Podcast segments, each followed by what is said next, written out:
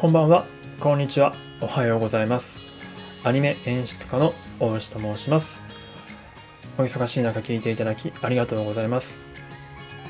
今日はですね、2020年の10月22日、えー木曜日に収録しております。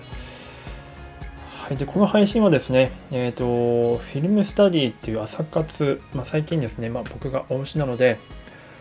まあ、お牛の朝活、牛活と称して、毎朝8時からあのフィルムスタディっていう朝活をやってるんですけれども、それのまとめ配信になります。で、フィルムスタディではどういうものかって言いますと、まあ、いろんな映画とかアニメ作品とかあると思うんですが、そういった作品のですね、好きなシーンとか好きなカットをこう見ながら、紙と鉛筆でですね、書き起こしまして、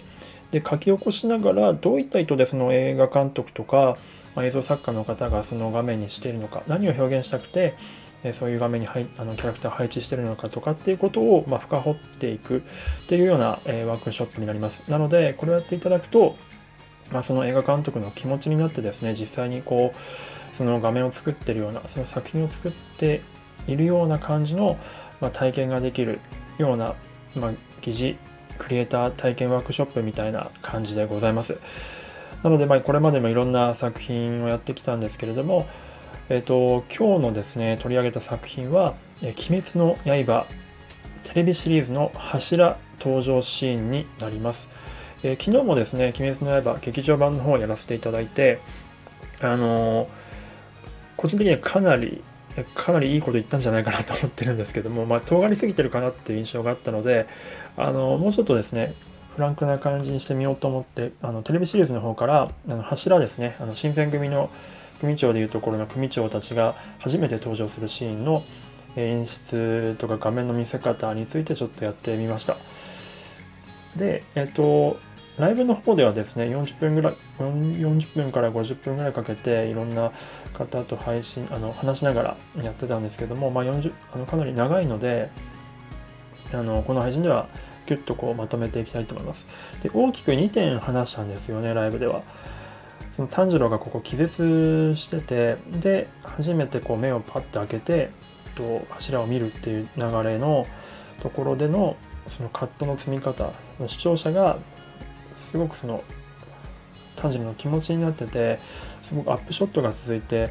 なんかこう引きの絵というか炭治郎が何を見てるのかとか炭治郎がどこにいるのかっていうのはすごくこう欲求が高まっている中でパーンと柱の絵を全体的に見せるっていうところのカットの積み方とかについて話したんですけれどもそこはちょっとあまり触れずにですね今回はえっ、と柱の登場シーンのカットの、えーところにちょっと集約していきたいと思います。えーっと柱の登場は前話数というか21話でのラストで登場するんですね。で22話の冒頭でも全く同じカットが使われているんですけれどもちょっと微妙に表現の仕方が違うことで全く印象が異なるっていうような話をしました。まあ具体的にどういうものかっていうとですねあのあの興味ある方は僕の概要欄とかの方に、えーとまあ、実際喋ってる対象のカットの切り出した画面があるのであの Google ホットのリンクなんですけどもそれを見ていただければと思います。えー、と前話数の方では、まあ、炭治郎がカッと目を見開いてで見た先の、まあ、炭治郎の主観的なカットでかつ柱登場ということでやっぱ柱ってめちゃくちゃ強いキャラクターなのであの影がキャラクターに対しての影付けがすごくしっかりと,、うん、と書かれてて、まあ、逆光影ライティングみたいになってるんですよね。なのでこれによって柱たちの強さや威厳やあとはちょっと炭治郎から見たらすごく圧迫感のある、えーショットになってます。でそれに対して次話数の冒頭で全く同じ構図の絵があるんですけれども、えーとまあ、この Google フォトの画像でいうと7番という絵なんですがこれ全く同じ構図なんですが微妙に見比べていただくと違うんですね。でさっきは影がついてたんですけれどもこの次のカットではこの7番の絵では